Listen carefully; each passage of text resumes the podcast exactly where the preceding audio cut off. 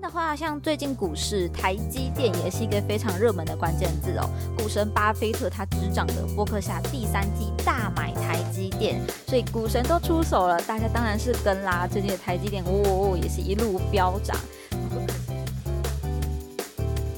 嘿，我是佳佳，这个 podcast 要开始喽。如果喜欢我们的节目，就要按下订阅或在 Apple Podcast 留下五星评价哦。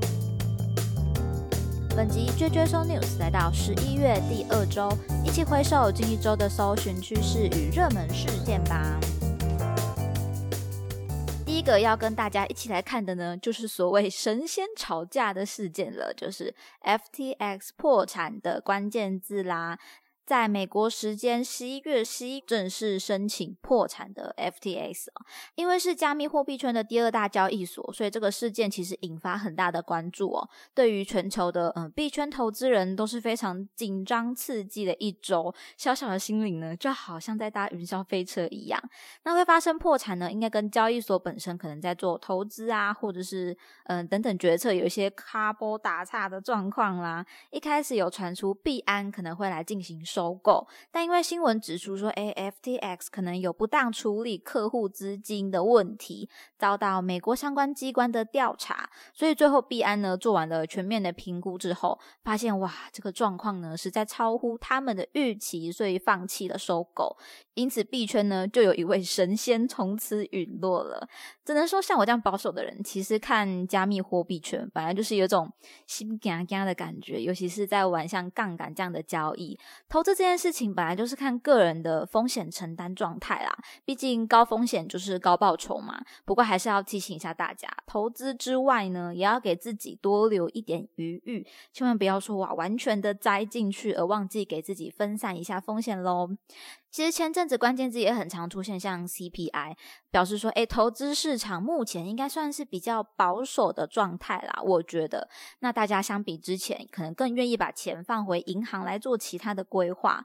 台湾的话，像最近股市，台积电也是一个非常热门的关键字哦。股神巴菲特他执掌的波克夏第三季大买台积电，所以股神都出手了，大家当然是跟啦。最近的台积电，呜呜呜，也是一路飙涨。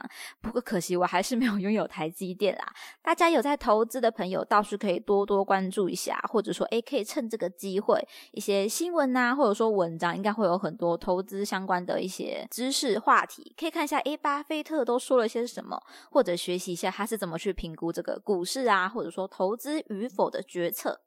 下一个看到的关键字是波波牙医。那波波牙医呢，指的是波波牙医条款，就是到诶波兰、捷克、西班牙等国家来就读医学系毕业的学生哦。会出现在热门，是因为这些国家的职业资格门槛会比较低，不像我们台湾医学系的学生毕业之后要考试、实习再考试才能够成为医生，所以又会有一些嗯经验上的落差。因此，立法院就决定针对医师法进行修正，终止。所谓波波牙医的特权喽。不过，既然说要终止，却又附带七项决议，那其中里面就谈到了，哎，今年十二月三十一日之前的入学者不受这个限制啦。因此，就有一些政党的质疑声音啦，说，哎，是不是在图利自己家的小孩，才列出了这样子的附带决议呢？那话虽如此，但是我印象中，毕竟改变一个法案，它好像本来。比较少，就是有诶修改之后马上通过就会马上执行的一个。状况吗？其实我也不是很肯定啊，大家也可以纠正我哦。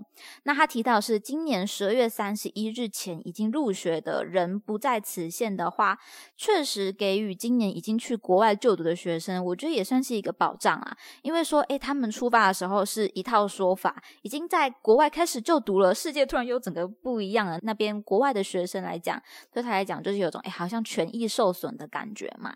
所以我自己看到这边是觉得说，诶，这个附带的决议。好像还算合理吗？不过毕竟我不是一个产业中的非常了解的人啦。据新闻，本土小牙医联盟就有提出要求了，拒绝为资格不符、学历不被承认的国外医学系牙医系毕业生开后门。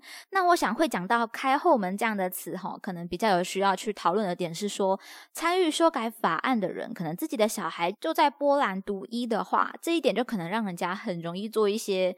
嗯更多的想象跟怀疑啦。可能这种修正案的相关人员呢，还是要做一些回避，可能会比较合适。所以也欢迎各位可以留言分享一下你的看法喽。第三个关键字看到的是空气品质，所以这件事情应该也是大家近期深深有感的事情哦。如果大家有注意到自己手机的天气预报啊，应该就会发现，像是什么起雾啊、霾降的状况，最近好像蛮常被显示出来的。当然跟季节可能也有一些关系，但是对于民众而言，在这样的状况下，其实。空气品质是有大大亮起红灯的状况的，最近新闻也是很多。我还记得我上个礼拜假日的时候，下午出门，然后发现，诶。怎么都已经下午了，外面还是一个雾蒙蒙的状态呢？这时候感觉就不是很好啊，因为不可能是正常的嘛。一般我们说起雾的现象是在，嗯，你可能清晨，然后会慢慢退去，感觉还算合理，可以说是起雾。但是已经是诶下午都已经三点两点的这个这个时间点还在起雾的话。就是一种空屋的感觉了，所以近期像核能啊、废气排放的议题都有一起来浮出台面上，大家在做讨论哦。当然，在人类使用各种能源的状况之下，不能想象说这样的争议会去发生。可是要怎么做才能去改善呢？可能就非常的需要去做一些思考跟执行了。加上最近这些选举议题正行，我相信对于近期大家应该也会蛮关注，说诶有没有人可以提出相关的建议呀，或者说想法可以来做讨论等等的。也许是现今社会蛮需要的一件议题了。最后看到关键字是宝可梦，旅行二十五年的小智终于拿下世界锦标赛的冠军了！哇，原来大家一个 童年的热血梦。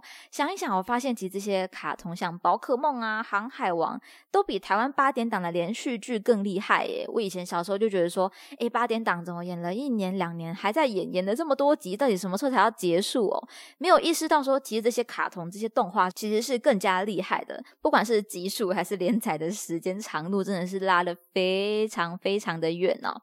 宝可梦的播播出呢，从一九九七年开始，在二零一三一六年的时候，还因为第六世代的动漫哦，被刷满了负评。不过今年呢，在最新动画的宝可梦旅途之中，终于圆梦了，拿下了冠军。不管是整个官方的社群啊，或者说诶日本社会也算是有点造成很大的讨论度，非常轰动的事件哦。所以看到这边，宝可梦终于拿下冠军了。猎人跟航海王 究竟还要等多久呢？不过真实人生的旅途当然是没有再跟大家说，哎，我要停载哦。不管是追剧啦、追动漫，还是追逐人生，都必须继续期待下去。所以大家一起加油吧！针对今天的议题，欢迎大家分享任何想法。本周的 Jack Podcast 就分享到这边，喜欢的话要记得订阅加分享，或者留下您的评价哦。拒绝说 news 系列与大家一起思考与迈进，期待您下次继续收听。我是佳佳，大家拜拜。